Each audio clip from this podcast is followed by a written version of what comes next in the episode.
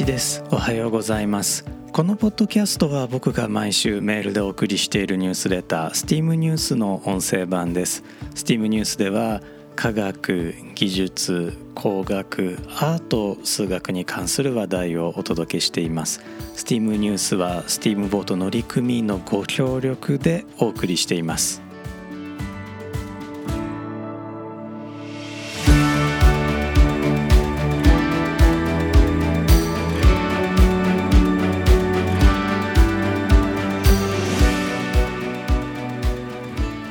まして1です。このエピソードは2022年8月4日に収録しています。このエピソードでは STEAM ニュース第90号から核兵器開発と科学者と考古学者の関係についてお届けします。ドイツの物理学者オットー・ハーンと同じくドイツの物理学者フリッツ・シュトラスマンは「1938年にウランが核分裂を起こすことに気づきました。2人はこの発見をオーストリアの女性物理学者でドイツから間一髪スウェーデンに脱出していたリーゼ・マイトナーに手紙で知らせました。マイトナーは甥のオットー・ロベルト・フリッシュと共に理論を立てまたフリッシュは実験によって理論の正しさを証明しました。結果はドイツ語の科学論文誌自然科学1939年1月6日号。そして英語のネイチャー1939年2月11日号に発表されました。なおオットー・ハーンはこの発見によって1944年のノーベル化学賞を受賞しています。核分裂の論文は物理学者たちの間に強い関心を呼び起こしました。デンマークの物理学者ニールス・ボーアがこのニュースを一足早くアメリカに伝えアメリカではノーベル賞授賞式のついでにイタリアを脱出した物理学者エンリコ・フェルミを招いて第5回ワシントン理論物理学会議が開かれました。これが1939年1月26日のことです。同じ頃ハンガリー出身のアメリカ人物理学者レオ・シラードは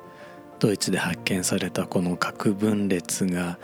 発電や原子爆弾のための膨大なエネルギーを生み出すことができる。核連鎖反応を作り出すことができることに気づきました。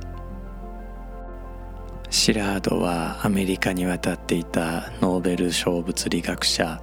アルベルト・アインシュタインにある手紙をアメリカ大統領へ書くよう依頼しました。これから読み上げる手紙は1939年8月2日付でアルベルトからフランクリン・ルーズベルト大統領へ送られたものです。閣下原稿として私のところに送られてきましたエンリコ・フェルミとレオ・シラードによる最新の研究はウラン元素が近い将来新しい重要なエネルギー源となるかもしれないという期待を私に抱かせます。このことによりもたらされる状況のある点は注意深く見守り必要とあらば政府当局による迅速な行動を起こす必要があるものと思われます。よって以下の事実と提案とに閣下のご注意を即すのが私の務めであると考えるものです。過去4ヶ月の間にフランスのジョリオまたアメリカのフェルミとシラードの研究によって大量のウランによる核連鎖反応が有望なものとなってきました。このことによって極めて強い力とラジウムに似た大量の新元素とが生成されるでしょう。これが近い将来に成し遂げられるのは現在ほとんど確実なことであると思われます。またこの新たな現象は爆弾。それもあまり確かとは言えないのですが考えられることとしては極めて強力な新型の爆弾の製造につながるかもしれません。船で運ばれ港で爆発すればこの種の爆弾一つで港全体並びにその周辺の領域を優に破壊するでしょう。ですがまたこうした爆弾は航空機で運ぶにはあまりに重すぎることがわかるかもしれません。合衆国にはほどほどの量で極貧弱な質のウラン鉱石しかありません。カナダとチェコスロバキアにはいくつかの良い鉱石がありますが最も重要なウランの供給源はベルギー領コンゴです。この状況に照らして閣下は政府とアメリカにおいて連鎖反応を研究している物理学者のグループとのより継続的な接触を保つことが望ましいとお考えになるかもしれません。これを達成するための一つのあり得る方法は閣下の信頼に足るそしてまたおそらくは非公式な地位で働くことのできる人物にこの仕事を託すことでしょう。この人物の仕事は以下のようなものとなるでしょう。A 今後の開発の情報を政府機関へ逐次伝えまた合衆国へのウラン鉱石の供給を保障する問題に特に注意しつつ政府の施策に対しての提案を行い政府機関への接触をすること。B もし資金が必要ならこの目的に貢献しようと望む民間人との接触を通じてその資金を供給することによりまたおそらくは適切な設備を持つ企業の研究所の協力も得ることによって現在大学研究室の予算の制限内で行われている実験研究の速度を上げること。私の知るところでは実際ドイツはドイツが接収したチェコスロバキアの鉱山からのウランの販売を停止しています。こうしたいち早い行動をドイツが取ったことはおそらくはドイツ政府の外務次官フォン・バイツゼッカーの子息が現在ウランに関するアメリカの研究のいくつかを追試しようとしているベルリンのカイザービルヘルム研究所に所属していることを根拠として理解できるでしょう。という手紙でした。この手紙がアメリカの原子爆弾開発の理由になったかどうかは議論の余地があります。この手紙がなくてもアメリカは結局原子爆弾を開発したかもしれません。しかしアルベルト・アインシュタインは晩年この手紙を出したことを後悔していました。ハンガリー出身の物理学者レオ・シラードは核分裂を利用して発電や原子爆弾のための膨大なエネルギーを生み出すことができる核連鎖反応を作り出すことができることに気づいた最初の一人です。この計算にはアルベルト・アインシュタインの有名な式 E イコール MC2 乗がそのまま使われました。C は光の速度つまり秒速30万 km です。M は質量 E はその質量から生み出されるエネルギーです。もし 0.1g の質量が全てエネルギーに変わったとすると9テラジュールこれおよそ2.5ギガワット時という意味不明なぐらいのエネルギーになるんですね。シラードはエンリコ・フェルミと組んで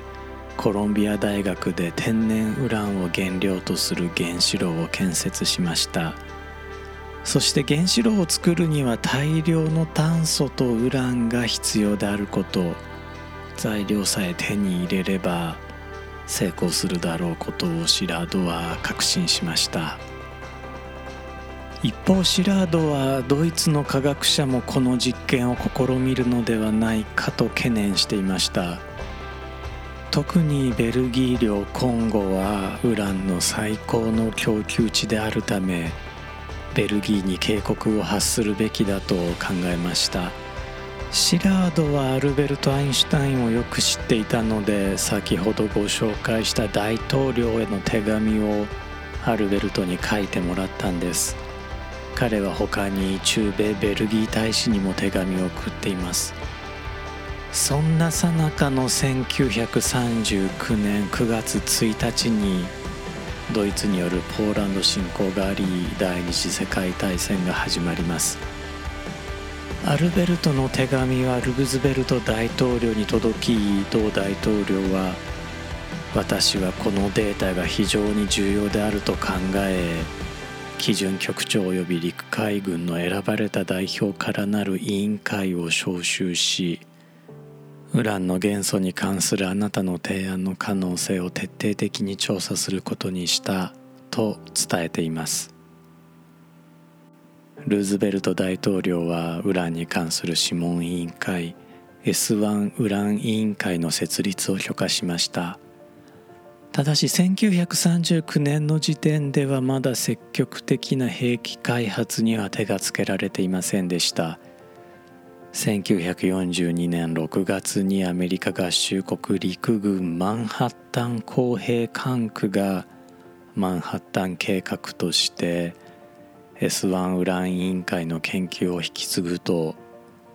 原子爆弾の開発が本格化します。マンハッタン計画を進めるよう大統領に強く進言したのは計算機科学者バネバー・ブッシュでした。マンハッタン計画の科学者リーダーに選ばれたのは物理学者ロバート・オッペンハイマーです。アルベルト・アインシュタインは平和主義に傾倒しすぎているという理由でマンハッタン計画には呼ばれませんでした。オッペンハイマーはニールス・ボーアエンリコ・フェルミジョン・フォン・ノイマンといった当時すでに有名だった科学者のほか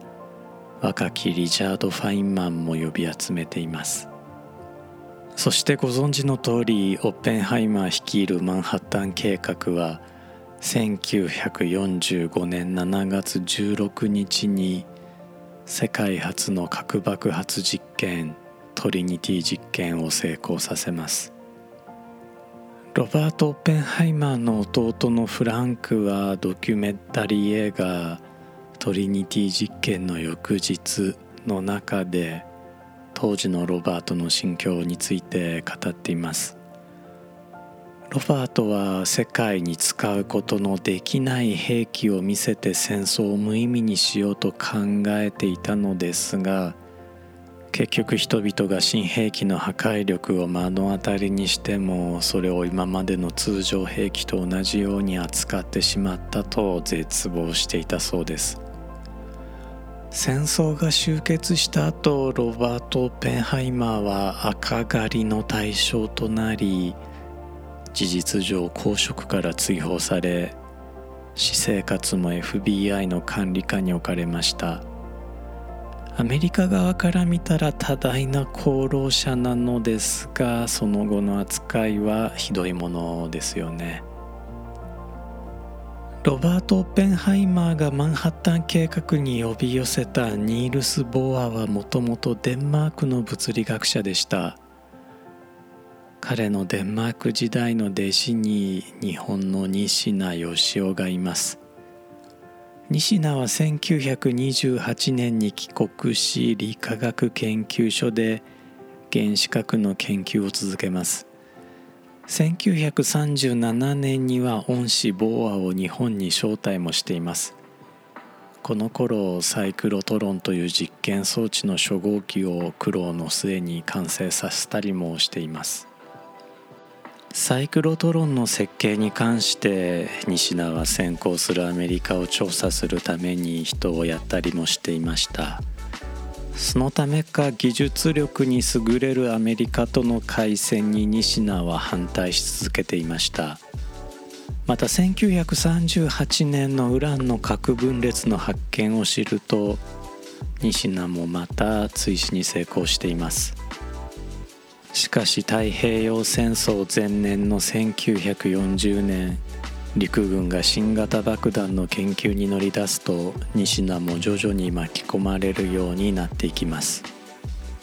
1943年になると陸軍は西名に本格的な原爆研究通称2号研究を実施させます。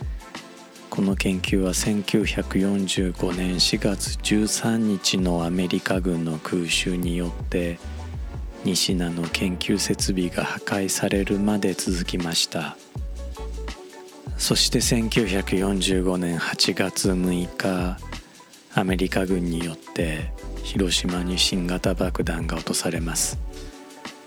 西名は8月8日に広島に入り原爆が使われたと断定します。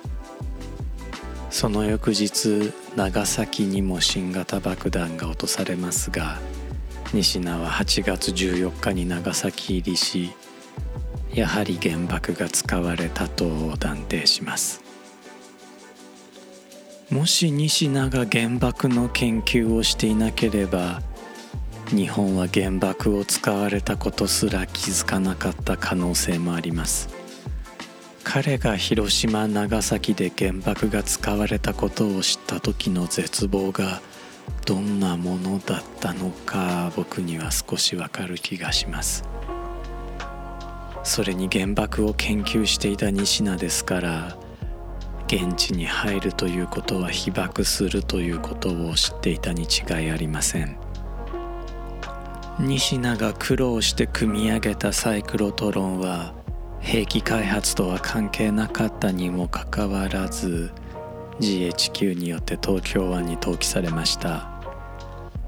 西名は1951年肝臓がんで亡くなっています。60歳でした。マンハッタン計画の主要科学者もまた多くが50代から60代でがんで亡くなっています。原爆の研究は科学を一気に推し進めた面はありますが同時に偉大な頭脳を一気に失わせた面も忘れてはなりません。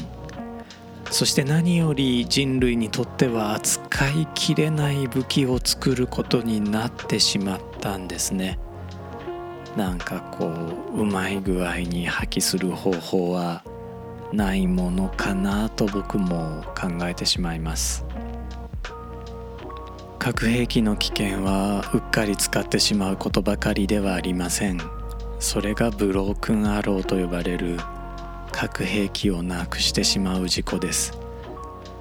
例えば1950年にカナダのブリティッシュコロンビア州に墜落したアメリカ空軍の B36 爆撃機はマーク4という核爆弾を搭載していました。このマーク4は現在に至るまで行方不明です。一応起爆用のプルトニウムが外されているので核爆発の心配はないとされています。実はブロークンアローはもっともっとたくさん知られています。詳しくはメールでお送りしているニュースレターの方をご覧になっていただければと思います。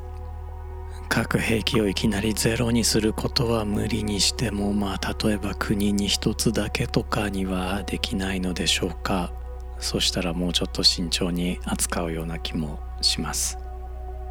もう一つ1945年が考古学者そしてアートの世界にも大きな影響を与えたお話で締めくくろうと思います。考古学者は放射性炭素年代測定法という技術を使います。この技術は木材とかミイラとか生体に残った炭素を調べることでそれが現在から何年前に呼吸を止めたかを知る手段です。これは考古学者が年代を測定するためのほとんど最終兵器ともいえる方法なんですね。残念なことにこの放射性炭素年代測定法は1945年までの遺物にしか使えません。1945年とそれに続く核爆発が大気中の放射性炭素の比率を変えてしまったからです。ロバート・オッペンハイマーはトリニティ実験の後我々には以前と同じ世界に戻れないことが分かったと言ったそうです。彼はもちろん戦争の在り方について言ったのでしょうが考古学者にとっても元の世界に戻れない線が1945年に引かれているんです。2013年イタリアの美術館に所蔵されているフランスの画家フェルナン・レジェが1913年から1914年に制作した作品の一つが贋作であると判明しました。この作品には核実験の痕跡が残されていたんです。考古学では1945年から遡る年数表記を BP と呼びます。例えば1900年は 45BP と書きます。BP は Before Physics つまり物理学以前という意味です。我々はもう元には戻れない世界に来てしまったことを忘れないようにしたいものです。8月ということで原爆の話をお届けしました。ちょうどこのエピソードを収録している期間なのですが長崎県美術館でデザイナーの前熊七重さんの祈りの花瓶プロジェクトの展示をしています。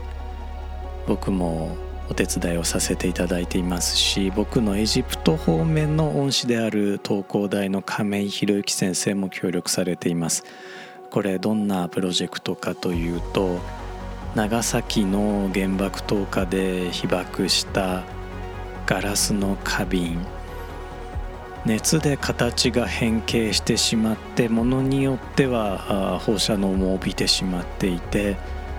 これはもう触ることができないものなんですがそれを 3D スキャンして